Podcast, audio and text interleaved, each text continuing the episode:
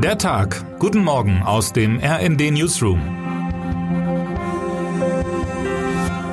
Es ist Donnerstag, der 21. September.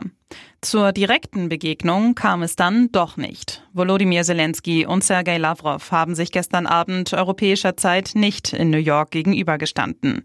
Als der russische Außenminister vor dem UN-Sicherheitsrat zu reden begann, hatte der ukrainische Präsident den Saal schon verlassen. So wurde aus dem Showdown, den manche schon in der Begegnung sahen, ein zeitversetztes Duell, in dem der Vorsitzende des Gremiums, der albanische Regierungschef Edi Rama, schon vorab den Verlierer gekürt hatte. Als sich der russische Botschafter beschwerte, dass Zelensky überhaupt reden dürfe, entgegnete Rama, es gebe eine Lösung. Sie beenden den Krieg und Präsident Zelensky wird nicht das Wort ergreifen. Meine Kollegin Christina Dunz richtet den Fokus auf den deutschen Kanzler Olaf Scholz. Sie hat ihn nach New York begleitet und beschreibt einen Mann, der sich ernsthafter als alle seine Vorgänger um die Länder des globalen Südens bemüht, der zugleich versucht, Deutschland einen einflussreichen Platz in der veränderten Weltordnung zu sichern und der seinen Zuhörern mit seiner emotionslosen Art so oft auch ein Rätsel bleibt. Es gibt aber auch einen anderen Olaf Scholz, einen, der seine Worte nicht wie in jeder Rede und jedem Statement und jeder Pressekonferenz auf die Goldwaage legt, schreibt sie in ihrem lesenswerten Porträt.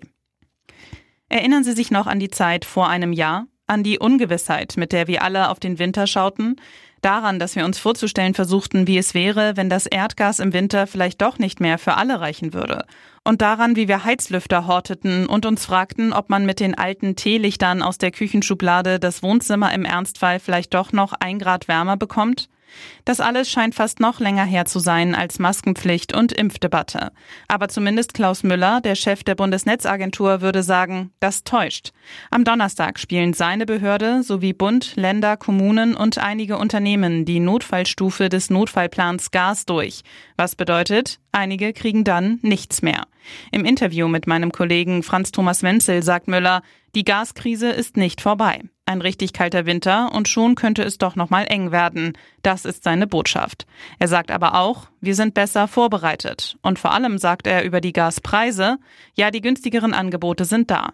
Wer länger nicht den Versorger gewechselt habe, könne jetzt mehr als nur ein paar Euro sparen. Was ja auch wieder eine sehr gute Nachricht ist. Zumindest der Postillon konnte dem Ganzen noch etwas Positives abgewinnen. CDU in Georgien bei 41 Prozent, twitterte die Satireseite, nachdem die Partei ihr neues Imagevideo vorgestellt hatte, in der ihr, Hüstel Hüstel, ein paar kleinere Fehler durchgerutscht waren. So waren zwar Konrad Adenauer und Helmut Kohl zu sehen, nicht aber Angela Merkel, was aus Sicht von Friedrich Merz wahrscheinlich nicht mal ein Fehler war. Und statt des Berliner Reichstagsgebäudes war der Präsidentenpalast in Tiflis, Georgien, im Bild. Also tatsächlich Tiflis, nicht Berlin. Meine Berliner Kollegin Alicia Mentgen hat all das in seiner schon schmerzhaften Kuriosität vollständig und unerbittlich festgehalten, samt der Diskussionen, die es in der CDU jetzt gibt. Wir vom Briefingdienst aber finden, man sollte auch das Positive sehen.